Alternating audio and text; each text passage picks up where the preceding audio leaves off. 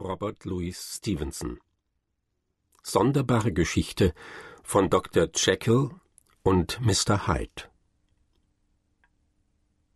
Die Tür Rechtsanwalt Utterson war ein Mann mit bärbeißigem Gesicht, das niemals von einem Lächeln erhellt wurde. Kalt, wortkarg und verlegen im Gespräch. Schwerfällig in seinen Gefühlen, hager, lang, ein verstaubter, trauriger Mensch und dabei doch in gewisser Weise liebenswürdig. Bei freundschaftlichen Zusammenkünften und wenn der Wein nach Geschmack war, strahlte etwas eminent Menschliches aus seinen Augen, etwas Menschliches, das sich allerdings niemals in seinen Worten zeigte, sich aber nicht nur in diesen stummen Symbolen eines Nachttischgesichtes aussprach, sondern häufiger und laut und deutlich in den Handlungen seines Lebens. Er war strenge gegen sich selbst, trank, wenn er allein war, Gin, um einen Geschmack für edle Weine zu bekämpfen, und obwohl er das Theater liebte, war er seit zwanzig Jahren nicht über die Schwelle eines solchen gekommen. Aber ihm war eine erprobte Duldsamkeit anderen Menschen gegenüber eigen. Manchmal erstaunte er, beinahe mit einer Art von Neid, über den hochgespannten Geisteszustand, der sich in ihren Missetaten aussprach. Und in jeder gefährlichen Lage, in die solche Menschen gerieten, war er mehr geneigt, ihnen zu helfen, als sie zu verdammen. Ich neige zu Keins Ketzereien, lautete ein barockes Wort von ihm, das er gelegentlich zu gebrauchen pflegte. Ich lasse meinen Bruder auf seine eigene Art und Weise zum Teufel gehen. Bei solcher Charakterlage war es ihm häufig beschieden, dass er der letzte in Achtung stehende Bekannte von Menschen war, mit denen es bergab ging, und dass er den letzten guten Einfluss auf solche Menschen ausübte. Und solange sie in seinem Hause verkehrten, zeigte er in seinem Benehmen gegen sie niemals eine Spur von einer Änderung.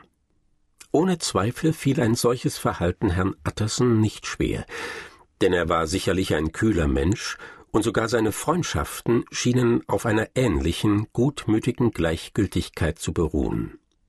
Es ist das Kennzeichen eines bescheidenen Menschen, wenn er seinen Freundeskreis fix und fertig aus den Händen der Gelegenheit entgegennimmt. Und dies war bei dem Rechtsanwalt der Fall. Seine Freunde waren entweder Blutsverwandte oder die Menschen, die er am längsten gekannt hatte. Seine Zuneigungen wuchsen wie Efeu mit der Zeit. Sie bedeuteten nicht, dass der Gegenstand besonders geeignet war.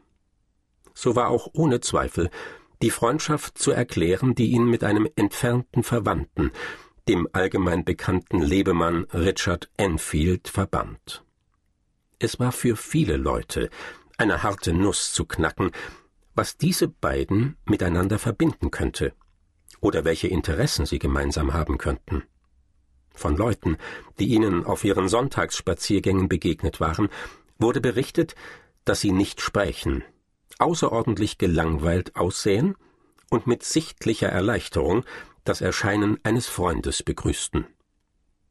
Trotz alledem legten die beiden Herren den größten Wert auf diese Spaziergänge, schätzten sie als das größte Kleinod jeder Woche und lehnten ihretwegen nicht nur gesellige Vergnügungen ab, sondern setzten sogar geschäftliche Verpflichtungen hinten an, um den ununterbrochenen Genuss eines solchen Beisammenseins zu haben. Bei einer dieser Streifereien geschah es, dass ihr Weg sie durch eine Nebenstraße in einem verkehrsreichen Londoner Viertel führte.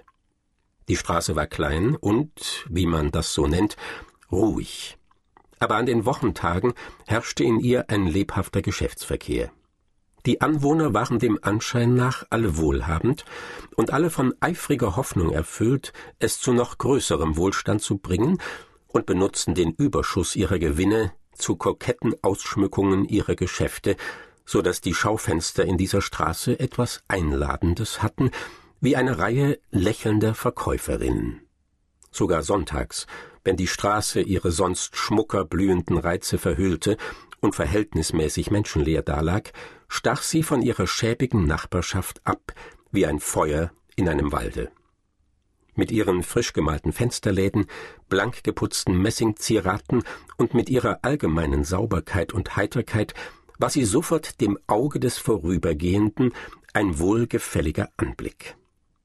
Zwei Türen von der Ecke ab, zur linken Hand in östlicher Richtung wurde die Häuserreihe durch den Eingang zu einem Hof unterbrochen, und gerade an dieser Stelle drängte ein finster aussehendes Gebäude seinen Giebel auf die Straße vor.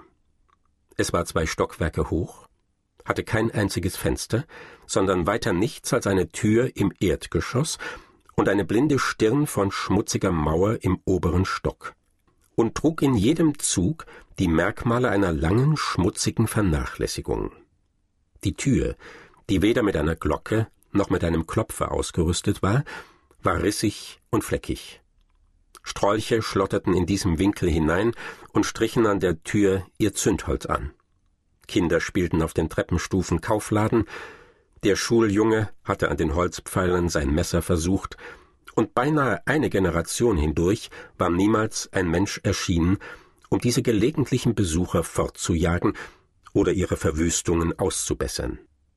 Enfield und der Rechtsanwalt gingen auf der anderen Seite dieser Nebenstraße, als sie aber der Hoftür gegenüber waren, hob Enfield seinen Stock und zeigte über die Straße hinüber und fragte Haben Sie jemals die Tür bemerkt? Und als sein Begleiter diese Frage bejahte, fuhr er fort Sie ist in meiner Erinnerung mit einer sehr sonderbaren Geschichte verknüpft. So? sagte Utterson mit einer kleinen Veränderung in der Stimme. Und wie war das? Tja, das war so. Ich kam von irgendeiner Gesellschaft am anderen Ende der Welt nach Hause. Es war ungefähr drei Uhr an einem schwarzen Wintermorgen, und mein Weg führte durch einen Stadtteil von London, wo buchstäblich nichts weiter zu sehen war als Laternen. Straße auf Straße und alle Leute im Schlaf. Straße auf Straße, alle hell erleuchtet wie für eine Prozession und alle so leer wie eine Kirche, bis ich zuletzt in jene Geistesverfassung geriet, in der man horcht und horcht und sich nach dem Anblick eines Schutzmannes zu sehnen beginnt. Plötzlich sah ich zwei Gestalten. Die eine war ein kleiner Mann, der in rüstigem Schritt nach Osten stampfte, die andere ein Mädchen von vielleicht acht oder zehn Jahren, das so schnell es nur konnte eine Querstraße herabrannte. Nun, die beiden liefen an der Ecke gegeneinander an, das war ja ganz natürlich. Dann aber kam das Schreckliche, Grausige. Der Mann trampelte ganz ruhig dem Kind auf den Leib und ließ es schreiend am Boden liegen. Wenn man es so hört, klingt es nach nichts. Aber anzusehen war es höllisch. Es war, wie wenn nicht ein Mensch das getan hätte, sondern ein teuflischer Götze, ein Juggernaut, der mit seinen Wagenrädern über Menschenleiber dahinfährt. Ich schrie unwillkürlich laut auf rannte herzu, packte den feinen Herrn am Kragen und schleppte ihn an die Stelle zurück, wo sich bereits eine ganze Gruppe um das schreiende Mädchen gebildet hatte. Er war vollkommen kühl und leistete keinen Widerstand, aber er warf mir einen einzigen Blick zu, einen so grässlichen Blick, dass mir der Schweiß ausbrach und über den Leib lief. Die Leute, die herbeigelaufen waren, waren die eigenen Angehörigen des Mädchens, und sehr bald erschien auch der Doktor, den zu holen das Kind ausgeschickt worden war. Na, dem Kind war nicht viel geschehen. Es war mehr der Schreck, wie der Pflasterkasten sagte, und somit hätte man annehmen können, die Geschichte wäre zu Ende. Aber es war ein sonderbarer Umstand dabei. Ich hatte auf den ersten Blick einen Ekel vor diesem Herrn empfunden. Dasselbe war mit den Angehörigen des Kindes der Fall, was auch ganz natürlich war. Aber was mir auffiel, war das Benehmen des Doktors. Es war die übliche Sorte von einem trockenen Apotheker, von unbestimmtem Alter und keiner besonderen Farbe, der mit einem starken Edinburger Akzent sprach und ungefähr so gefühlvoll war wie ein Dudelsack. Na, ich sage Ihnen, der war gerade so wie die anderen alle. Jedes Mal, wenn er meinen Gefangenen ansah, bemerkte ich, dass der Pflasterkasten ganz wild wurde und kreideweiß vor Lust, den Mann totzuschlagen. Ich wusste, was in seinem Sinn vorging, genauso wie er wusste, was ich fühlte,